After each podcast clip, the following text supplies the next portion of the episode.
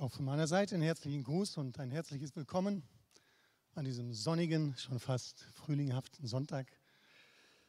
Ja, Licht macht fröhlich, oder? Dunkelheit macht traurig, Licht macht fröhlich. Lass das Licht Gottes heute in dir scheinen und in mir und dass Gott uns froh machen kann. Ja, ich habe äh, ein Wort für uns aus Lukas 19. Wir lesen die Verse 1 bis 10. Können wir auch gerne an die Leinwand werfen. Lukas 19.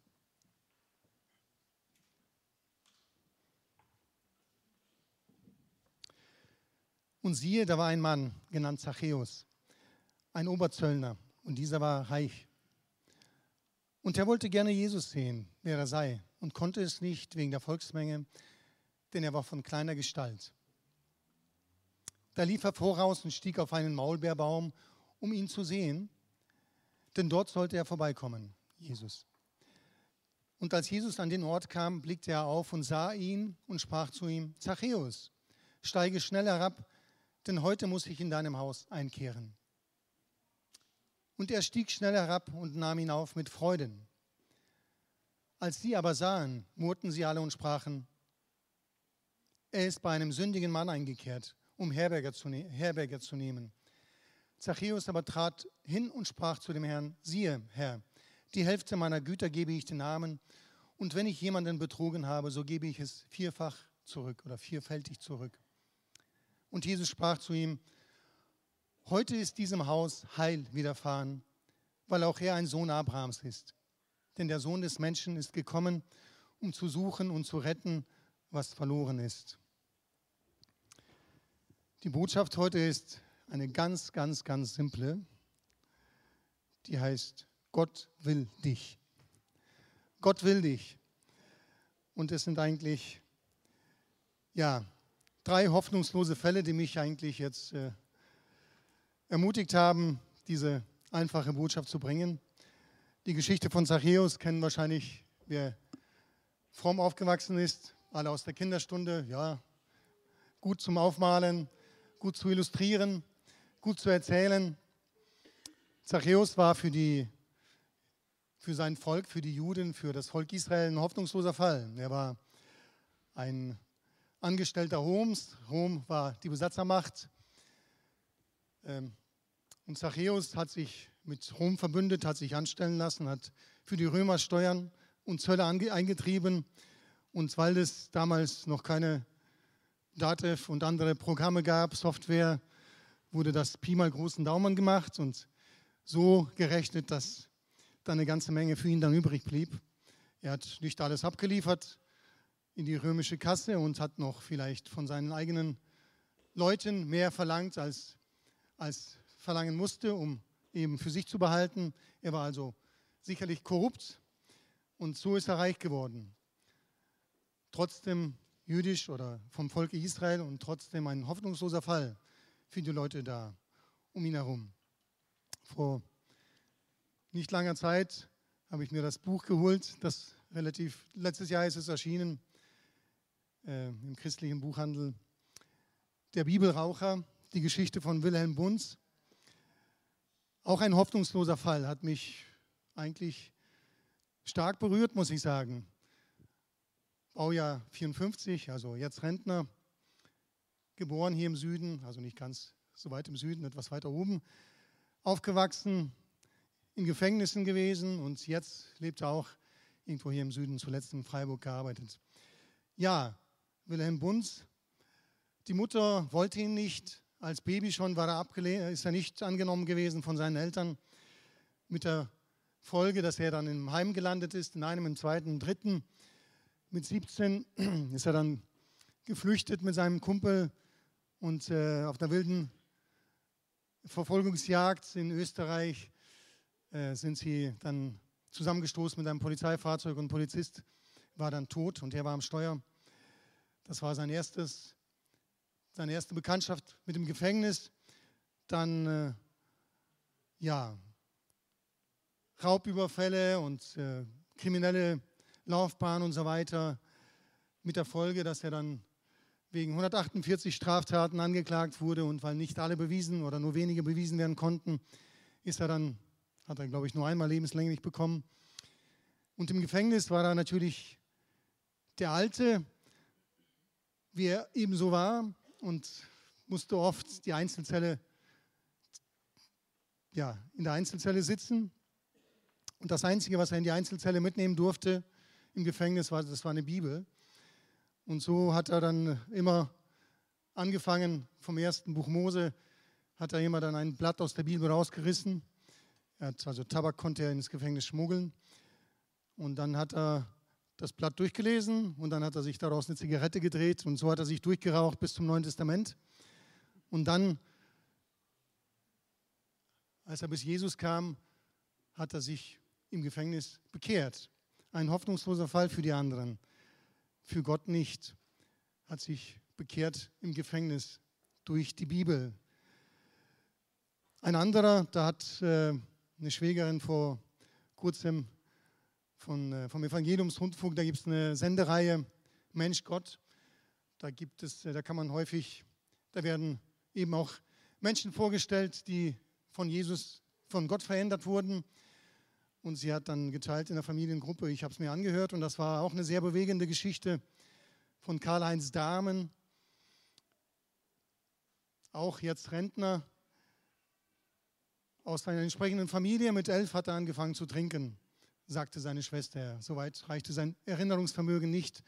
Und so war er 50 Jahre lang Alkoholiker und Schwerstalkoholiker und hat sich, war in Drogen verstrickt und eigentlich ist es ein Wunder, dass so ein Mensch dann überhaupt so lange leben kann.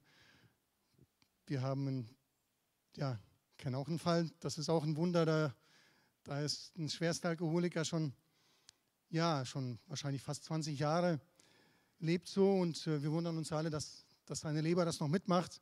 Aber dieser Karl-Heinz Dahme hat dann in Berlin auch Menschen kennengelernt, die, die ihn nicht aufgegeben haben, die ihm von Jesus erzählt haben, für ihn gebetet haben Jetzt ist er seit fünf Jahren nicht nur trocken, sondern auch ein Nachfolger von Jesus, verändert, verwandelt. Ein hoffnungsloser Fall, aber nicht für Jesus. Das hat mich ermutigt, ja, diese einfache Geschichte von Zachäus, einfach, die ist nicht einfach, aber die wir alle kennen oder die meisten zu nehmen und ja, dich zu ermutigen, wenn du betroffen bist. Gott will dich. Das machen diese Geschichten, alle diese drei hoffnungslosen Fälle für mich ganz klar, kommt es zum deutlich, kommt ganz deutlich zum Ausdruck bei allen diesen Menschen. Ja, und dieser Karl-Heinz Dahmen, der hat 30 Entgiftungen gemacht, alles hat nicht geholfen, aber eine Begegnung mit Jesus und der war frei und ein anderer Mensch ist er jetzt. Wir gehen mal durch diese Geschichte von Zachäus und schauen, was Gott uns dazu sagen hat. Es heißt hier von Zachäus, er wollte Jesus sehen. Das war der Beweggrund, warum er auf den Baum geklettert ist. Und ich weiß nicht, wie es dir geht, aber ich möchte dich ermutigen, wenn du Jesus sehen möchtest, wenn du Jesus begegnen möchtest, dann, dann äh, schieb es nicht auf, sondern suche eine Gelegenheit, um Jesus zu begegnen. Zachäus war zwar reich, sein Ruf war ihm wahrscheinlich egal, ist der Ruf erst ruiniert und heißt es ja so im Sprichwort, lebte sie ganz ungeniert. Er klettert auf einen Baum als erwachsener Mann, als äh, ja doch reicher Bürger seiner Stadt, klettert auf einen Baum, macht was ganz Verrücktes, um Jesus zu sehen. Nun, du musst bestimmt nicht auf Bäume klettern heute, um Jesus zu sehen, aber vielleicht musst du was anderes machen oder tun, dann tu es. Ich weiß, ich persönlich, ich war 14, als dieser Wunsch wach wurde in mir, Jesus zu sehen, nicht nur von ihm zu hören, nicht nur zu ihm zu beten, das Kindergebet und Jugendgebet, sondern wirklich ihn zu sehen, ihn zu erleben. Und ich weiß, damals war uns kein Weg zu weit. Wir sind dann ja, damals mehrmals die Woche von Kloppenburg nach Bremen gefahren. Das waren immerhin 80 Kilometer und mehrmals im, im Jahr nach Süddeutschland. Kein Weg war zu weit, um Jesus zu sehen. Wenn Jesus dich zieht, dann dann äh, schieb das nicht auf nach dem Motto, das wird schon wieder vorbeigehen. Wenn es vorbeigeht, dann ist es vielleicht zu spät. Das heißt in Hiob 33, Gott redet einmal und zum zweiten Mal aber man beachtet es nicht. Im Traum, im Nachtgesicht, wenn tiefer Schlaf die Menschen befällt und sie auf ihren Lagern schlummern, da öffnet er das Ohr der Menschen und besiegelt seine Warnung an sie. Das heißt, Gott redet zu Menschen einmal, zweimal, dreimal im Leben. Es gibt eine Zeit, es gibt einen Kairos-Moment, wie es im Griechischen heißt, den Moment für dich, wo, wo deine Zeit gekommen ist, Gott zu begegnen, Jesus zu sehen. Es gibt die Zeit für jeden Menschen im Leben, es gibt die Zeit für Völker im Leben, für ganze Nationen. Ich habe schon oft erzählt, damals der Fall des eigenen eisernen Vorhangs, das war die Zeit für die alte Sowjetunion, für die Völker der Sowjetunion, wo das Evangelium reinkam, ganz, ganz schnell und mit Macht. Eine kurze Zeit, aber es war die Zeit, der Kairos-Moment. Und äh, jetzt gibt es ja, hat die CDU ja die Werkstatttage gehabt, um das Jahr 2015 aufzuarbeiten, die Flücht, Flüchtlingswelle. Nun, die Geschichte wird und die Ewigkeit wird zeigen, was da alles passiert ist. Aber eines denke ich, also ich bin mir sicher, das war auch für unser Land auch ein Kairos-Moment, Moment, wo ja, für zumindest die Gemeinden die Möglichkeit hatten, Menschen das Evangelium zu bringen, die aus, einem, ja, aus muslimischen Ländern kommen. Und äh, die Ewigkeit wird es zeigen, was da an Frucht entstanden ist. Das sehen wir, können wir jetzt vielleicht noch nicht so sehen, aber es war ein besonderer Moment. Und wenn, wie gesagt, wenn du, wenn Gott dich zieht, wenn du Jesus sehen willst, dann warte nicht, dann nutze den Moment und such dir äh, Gelegenheiten und Möglichkeiten, um Jesus zu begegnen. Also auf Bäume musst du nicht klettern wie Zachäus, aber vielleicht musst du eine Strecke zurücklegen, vielleicht musst du Menschen äh, aufsuchen und äh, mit ihnen reden, Gottesdienst besuchen, etwas Besonderes tun, dann tu es. Mach die Gelegenheit wahr, um Jesus zu sehen. Nimm sie wahr. Es gibt tatsächlich auch ein zu spät, wenn der Mensch Gottes Reden bewusst ignoriert. Vielleicht wird dieser Wunsch vorbeigehen und du wirst es nie wieder, nie wieder erleben, dass du den Wunsch hast, wirklich den Zug, das Ziehen, um ja, eine Sehnsucht nach Gott, um Jesus zu begegnen. Jemand hat das, diese Episode mit Zachäus so zusammengestellt in Parallelen. Jesus blickt auf, Zachäus spricht oder sprach, er sieht mich. Also Zachäus klettert auf den Baum, vielleicht in der Hoffnung, dass ihn keiner sieht. Auch Jesus nicht, aber Jesus sieht ihn. Jesus blickt auf, Zachäus merkt, er sieht mich. Jesus sagt Zachäus. Zachäus sprach, er kennt mich. Plötzlich merkst du, dieser Jesus, der kennt mich wirklich. Nicht nur das, was andere Menschen über mich wissen, über mich kennen, sondern wirklich mein Innerstes, wer ich bin, in meiner tiefsten, in meiner Persönlichkeit, in meinem tiefsten Ich. Zachäus merkt, er kennt mich. Jesus sagt, eile oder steig schneller ab. Zachäus spricht oder sprach, er will mich. Jesus gibt einen, fordert Zachäus auf, etwas zu tun, nämlich herabzusteigen. Und äh, Zachäus merkt, dieser Jesus, der will mich, ich bin ihm nicht gleichgültig. Jesus sagt, heute muss ich. Zachäus sprach, er braucht mich. Jesus hatte tatsächlich auch Situationen, wo er sagte, ich muss das und das tun. Er hatte, er spricht von sich, er hat von sich gesagt, immer wieder, ich muss den Willen meines Vaters tun. Und hier, das war wieder auch so ein Moment im Leben von Jesus. Er wusste, das ist jetzt der Moment für diesen Menschen, für Zachäus. Ich muss heute bei diesem Mann einkehren. Und Zachäus, für Zachäus war die Information, er braucht mich. Ich bin nicht nur nicht gleichgültig für ihn, sondern er braucht mich, er möchte mich gebrauchen. Und Zachäus sagte zum Schluss, Herr, ich gebe. Und damit sagte er, er hat mich. Damit sagte er, Jesus, ich stelle mich dir zur Verfügung. Alles, was bisher war, das ist jetzt Vergangenheit. Ab jetzt fange ich wirklich ein neues Leben an. Ich gebe die Hälfte meines Besitzes, die Namen und wen ich betrogen habe, dem werde ich es vierfach erstatten. Also, die Botschaft aus dieser Geschichte und aus diesen, die, die ich vorgestellt habe, von diesen zwei Männern, von Wilhelm Bunz und Karl-Heinz Dahmen, heißt, für Gott gibt es keine hoffnungslose Fälle. Ich möchte ganz eindringliches dir sagen, dass du es wirklich vom Herzen glauben kannst. Dein Auch dein Fall ist kein hoffnungsloser Fall. Ich habe jetzt wieder nachgelesen, der heilige, katholische Heilige Judas Thaddäus gilt zwar als Schutzpatron der hoffnungslosen Fälle, ganz besonders im, im katholischen Mexiko, also der Schutzheilige der hoffnungslosen Fälle, aber Jesus Christus, er ist der Retter für alle hoffnungslosen Fälle. Es, er sagt von sich selber hier, denn der Sohn des Menschen ist gekommen, ist, um zu suchen und zu retten, was verloren ist. Jesus ist der Retter für alle hoffnungslose Fälle. Nun, was geschieht, wenn ein Mensch Jesus begegnet? Was geschieht mit Zachäus, als er Jesus begegnet? Als erstes heißt es, Zachäus wird froh. Und das ist etwas, etwas, was Gott schenken kann. Oder an die Freude mag schön sein, das ist richtig, aber echte Freude, die kommt von Gott, das ist ein Geschenk Gottes. Zachäus wird froh. Menschen, die Jesus begegnen, die eine Begegnung mit Gott erleben, die erfahren Freude, tiefe Freude, die sie bisher nicht kannten. C.S. Lewis hat sich als Atheist dann doch zu, zu Christus bekehrt, kann man so sagen, zu Jesus, Jesus zugewandt, wurde Christ. Und das Buch, das er als erstes geschrieben hat als Christ, das heißt überrascht von Freude. Freude, die er nicht kannte als, als, als, als äh, Akademiker, als, als Kopfmensch, als äh, aufrechter Brite, überrascht von Freude. Zachäus wird froh. Nach der Trauer um die eigene Schuld und nach der Reue und der Umkehr kommt die Freude. Das ist ein Geschenk Gottes, das kann ich dir versprechen. Das zieht sich durch die ganze Bibel, durch das Alte und das Neue Testament. Du wirst froh, wenn du ein Appointment, eine Begegnung mit Jesus hast. Ganz bewusst wirst du Freude erfahren. Aber das ist nicht alles. Zachäus räumt mit seiner Vergangenheit auf.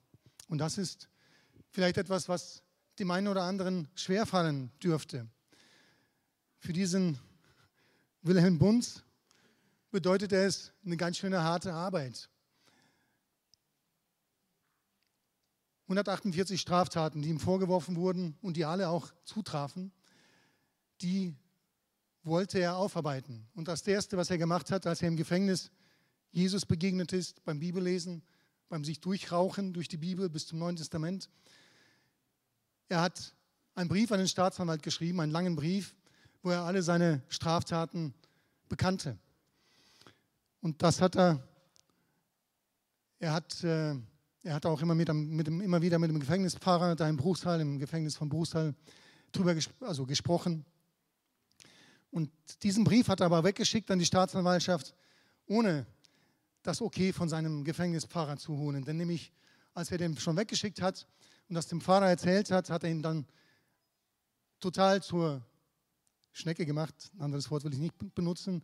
Er hat gesagt, du wirfst dein Leben weg, das war jetzt nicht nötig. Gott, Gott vergibt dir, das reicht. Nein, das hat ihm nicht gereicht. Er wollte mit seinem alten Leben aufräumen. Er wollte die Vergangenheit bereinigen. Und für ihn bedeutete das, seine Taten nicht nur zu bereuen, sondern auch zu bekennen. Das hat er dann gemacht. Gut, es ist in diesem Fall durch oder wie durch ein Wunder anders ausgegangen, als er befürchtet hat. Da kam nämlich ein Brief vom Staatsanwalt zurück, lieber Bruder Bunz. Der Staatsanwalt nämlich auch, war auch nämlich Christ und hat sich gefreut, dass dieser, ja, dieser Wilhelm Bunz, dem keiner mehr, ja, den alle für einen hoffnungslosen Fall gerechnet, äh, gehalten haben, auch er bei der Gerichtsverhandlung, dass er jetzt auf dem Weg, ja, auf einem guten Weg war, dass er Gott kennengelernt hat und der Staatsanwalt hat dann nicht wieder Klage erhoben, sodass er praktisch dann knappes halbes Jahr später wieder aus dem Gefängnis raus durfte und sein Leben aufräumen durfte. Aber es bedeutete für ihn auch, zu der Witwe dieses Polizisten zu fahren nach Österreich und mit ihr zu reden, um sie um Vergebung zu bitten, dass er durch damals durch eigenes Verschulden, dass ihr Mann zu Tode gekommen war, durch, dadurch, dass er ja eben ja, zu Unrecht oder ohne Führerschein und so weiter auf der, und, äh, auf der Flucht ihren Mann im Verkehrsunfall getötet hatte.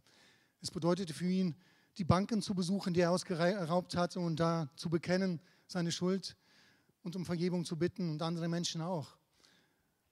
Und äh, ja, Gott tut Wunder. Bei ihm hieß es, die 1,2 Millionen D-Mark, die er an Schulden aufgehäuft hat durch seine Vergehen, die er nicht abarbeiten konnte, die wurden ihm erlassen. Jetzt ist er schuldenfrei, schreibt er selber. Es muss nicht so enden. Aber in diesem Fall hat Gott auch Gnade gehabt, auch mit ihm und mit anderen hat er auch. Aber es bedeutete vor allem, dass man den Mut hat, die Vergangenheit aufzuarbeiten. Und dazu möchte ich eigentlich uns und dich, der du zuhörst, ermutigen, wenn du mit deiner, äh, mit deiner Vergangenheit aufräumen möchtest, weil Gott dich dazu drängt, dann tu es. Es mag schwer fallen, es mag vielleicht auch unangenehm sein, aber das ist sehr wichtig, um nachher geradeaus mit Jesus weiterzugehen. Zachäus tat es. Er hat nicht nur, er hat sogar noch eins draufgesetzt, die Hälfte seines Vermögens. Er hat gar nicht angefangen zu rechnen, wie viel war jetzt ehrlich verdientes Geld und wie viel, wie viel war dann äh, sozusagen unrechtmäßig erworbenes Geld. Die Hälfte wollte er weggeben und die aus seinem Notizbuch, sein Schwarzbuch, da hat das, das hat er dann rausgeholt. Und die Personen, die er betrogen hatte, die wollte er vierfach entschädigen. Das gehört dazu, zu einem Leben mit Gott, zu einer Nachfolge mit Jesus. Wer von Jesus verändert wird, erfährt Heil und wird heil. Jesus sagt über Zachäus hier, diesem Haus, diesem Hause ist heute Heil widerfahren. Der Begriff Heil, der umfasst viel mehr als nur Heilung. Wenn jemand heil wird, denken wir vielleicht zuerst an körperliche Heilung. Der beinhaltet es auch, in erster, aber der ist viel umfassender. Der Begriff, der in der Bibel verwendet wird, Heil, bedeutet, dass der Mensch für jetzt und alle Zeiten und in Ewigkeit heil ist, seine Zukunft bei Gott hat. Ja, du bist, du gehörst Jesus, die Ewigkeit darfst du mit ihm verbringen. Das ewige Heil, von dem ewigen Heil sprechen wir auch. Aber das bedeutet auch, dass Gott dich heil machen möchte nach Geist, Seele und Leib. Der komplette Mensch darf heil werden. Und auch körperliche Heilung gehört dazu. Und deswegen beten wir dafür. Auch regelmäßig. Ganz einfach aus Gehorsam, weil die Bibel es sagt und weil Menschen es zu allen Zeiten immer wieder erfahren haben, dass sie heil werden. Komplett und diese beiden Männer, die ich vorgestellt habe, die wurden heil. Nicht sofort. Es ist auch ein Prozess, bei den meisten ist es ein Prozess, die Vergangenheit aufzuarbeiten, mit Menschen zu reden, zu vergeben. Vergebung zu empfangen gehört genauso dazu. Nicht nur sich zu verdammen, sondern auch Vergebung anzunehmen von anderen Menschen. Das gehört dazu, um heil zu werden. Und Jesus möchte, dass du und ich, dass wir heil sind, dass wir ganze Menschen sind. So wie Gott dich und mich gedacht hat als er den Menschen schuf, als einen heilen Menschen und nicht als Krüppel, nicht als, nicht als äh, ja, nicht krank und auch nicht gefühlskrank, nicht in der Psyche krank, nicht in der Seele krank, sondern heil. Das dürfen wir werden. Und diesem Hause von Zachäus wurde an diesem Tag Heil zuteil. Jesus ist imstande, Wunden zu heilen, die Menschen nicht heilen können. Und wer von Jesus verändert wird, wird unabhängig von den Meinungen der Menschen. Das ist auch etwas, was du und ich erleben dürfen, auch als vielleicht Menschen, die schon länger mit Christus unterwegs sind. Ich denke, für Zachäus und andere war das wichtig. Solche Leute wie Zachäus, die machen sich sehr stark von Meinungen der anderen abhängig. Das wissen wir. Wer erfolgreich ist, der versucht dann den Menschen zu gefallen, die wichtig sind. Man wird abhängig von, anderen, von, Mensch, von Meinungen der Menschen.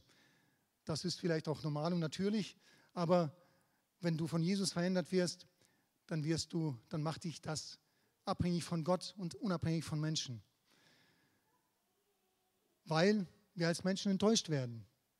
Wirst du enttäuscht werden von Menschen, wenn du Jesus nachfolgst? Hundertprozentig. Wirst du auch von Christen enttäuscht werden, wenn du dich zu Jesus bekehrst? Leider auch. Auch von uns vielleicht hier in der Gemeinde, weil wir alles Menschen sind, alle Menschen sind. Und Wilhelm Bunz schreibt, als er sich dann, als er dann ja, fromm wurde, Christ wurde, sich bekehrt hat, da war er natürlich gefragter Redner auch auf christlichen Konferenzen, aber auf einer Konferenz Da war er sogar noch auf der Bühne und es wurde auf dem Parkplatz ein Auto aufgebrochen. Und wer wurde zuerst verdächtigt? Ja, natürlich der Ex-Knacki, wer denn sonst? Und der Ex-Einbrecher. Das ist, so sind wir Menschen. Aber Jesus trägt dich dadurch, dass du nicht scheiterst an Meinungen der anderen und auch ja, am Wohlwollen oder Missgunst der anderen, sondern abhängig bleibst von Jesus und unabhängig wirst von Menschen. Und wer zum Schluss, wer von Jesus verändert wird, möchte von Gott gebraucht werden. Wir haben schon gehört, diese Zusammenstellungen. Jesus sagt, ich muss, heute muss ich, Zachäus sprach, er braucht mich. Das ist das Schönste, was man als Mensch erleben kann, denke ich, dass man von Gott, von dem Schöpfer des Himmels und der Erde gebraucht werden möchte, dass man tatsächlich nicht ein Zufallsprodukt hier auf diesem Planeten ist, nicht einfach so einer von sechs, sieben, acht Milliarden Menschen, sondern wirklich ein Unikat, jemand, den Gott gebrauchen möchte. Zachäus, es heißt von ihm, Jesus sagt über ihn, ein wahrer Sohn Abrahams. Wahrer Sohn Abrahams, von Abraham lesen wir, du wirst dein Segen, du wirst gesegnet oder ich werde dich segnen, sagt Gott zu Abraham, und du sollst ein Segen sein. Das heißt, alle Kinder Abrahams sollen ein Segen sein für andere. Wenn du, ist ja auch ein äh, Kinderlied aus, der, aus den Kindergruppen, Vater Abraham hat viele Kinder, ich bin eins von ihnen und eins bist du. Wenn du eine Tochter, eine Tochter, ein Sohn Abrahams bist, dann ist deine Berufung die Berufung Abrahams, nämlich für andere Menschen ein Segen zu sein. Und das, dieses, das sprach Jesus dem Zachäus zu. Vorher hast du gescheffelt, gerafft nur für dich. Jetzt darfst du nicht nur geben, du darfst ein Segen sein. Und ein Segen sein ist viel mehr als nur jemandem was zu spenden. Das bedeutet in deinem ganzen Sein jemandem beschenken, jemandem beschenken mit einem fröhlichen Lächeln, einem guten Wort, mit Finanzen, mit Zeit, ein Segen sein für jemand anders. Und Wilhelm Bunz schreibt dann im Prolog, äh, im Epilog über sich oder weshalb er das Buch geschrieben hat. Es ist mir ein Herzensanliegen, Menschen die Botschaft weiterzugeben, die mein Leben so geprägt hat. Niemand kann so tief fallen, dass Gott ihn nicht wieder herausholen könnte. Wir dürfen Schuld nicht auf die leichte Schulter nehmen, aber wir dürfen sicher sein, dass Schuld vergeben werden kann. Denn Gott ist treu und steht zu seinem Wort. Wir dürfen uns nicht beklagen, dass die Welt so dunkel ist. Wir sind selbst dafür verantwortlich, sie heller zu machen. Diese Erkenntnis damals in der Arrestzelle in Bruchsal mit der Bibel auf meinem Schoß war für mich der Ausgangspunkt meiner wunderbaren Reise mit Gott. Ihr seid das Licht der Welt. Das ist keine Aufforderung. Es ist eine Beschreibung der Wirklichkeit. Wir sind das Licht der Welt. Es liegt an uns, ob wir leuchten. Dann beschreibt er noch eine Begegnung im Gefängnis in Pforzheim mit einem Ex-Kollegen Marino, er weiß nicht, wie sein Weg dann weitergegangen ist. Und Marino hat ihm dann gesagt, weißt du, Willi, als ich gehört habe, hatte das oder habe, dass du fromm geworden bist, da habe ich gedacht, was für eine gute Show, richtig klasse. Und wenn du wieder entlassen bist, dann ist es vorbei. Aber heute habe ich dir in die Augen geschaut. Früher hattest du eiskalte Augen, die waren mausetot. Wenn ich dir heute in die Augen sehe, dann sind sie lebendig. Ich glaube, es lohnt sich tatsächlich mal darüber nachzudenken, was du heute gesagt hast. Die einfache Botschaft heißt, Gott will dich, jeden einzelnen von den Besuchern hier heute, der du zuschaust im Livestream, Gott will dich. Das ist der Grund, warum er dich geschaffen hat. Das ist der Grund, warum du auf der Welt bist. Das ist der Grund, warum du vielleicht jetzt Gelegenheit hast, diese Geschichte von Zachäus zu hören und auch andere Geschichten. Gott will dich. Zachäus hat, bei Zachäus war das wirklich ein Happy End. Ein wahrer Sohn Abrahams. Er durfte sein Leben neu beginnen. Für Wilhelm Bunz war das ein Anfang, das Leben neu zu beginnen. Für Kalle, Karl-Heinz, Damen auch. Es kann auch für dich ein Neubeginn sein, auch heute, auch heute Morgen. Lasst uns aufstehen möchten gemeinsam beten. Das Lobpreisteam kommt nach vorne. Gib Gott Antwort, wenn er dich ruft. Wenn du ihn sehen willst, dann ignoriere diesen Wunsch nicht, Jesus zu sehen, Jesus zu begegnen, sondern setze alles Menschenmögliche ein, um Jesus, diesen Jesus zu sehen, um diesen Jesus zu begegnen. Jesus, danke, dass du real bist. Wir durften dich erfahren, Herr, als du uns gerufen hast, als du uns berührt hast, als du uns unsere Schuld gezeigt hast, aber auch vergeben hast, Herr, als du uns Freude ins Herz geschenkt hast. Und du hast uns geholfen, auch mit der Vergangenheit aufzuräumen, Jesus. Du hilfst es auch heute jedem bei diesem Schritt, Jesus. Und du möchtest uns gebrauchen, jeden Einzelnen, Herr. Wir sind dir nicht egal. Du willst uns. Du willst uns auch als Gemeinde gebrauchen. Und so bitte ich dich, dass jeder Einzelne, der diese Botschaft jetzt gehört hat und vielleicht dich noch nicht kennt, dass er Mut fasst und der vielleicht sich für einen hoffnungslosen Fall hält. Es gibt keine hoffnungslosen Fälle bei dir, Jesus. Du bist der Retter für alle hoffnungslosen Fälle. Und ich möchte mir anbeten. Danke, Jesus, für deine Treue.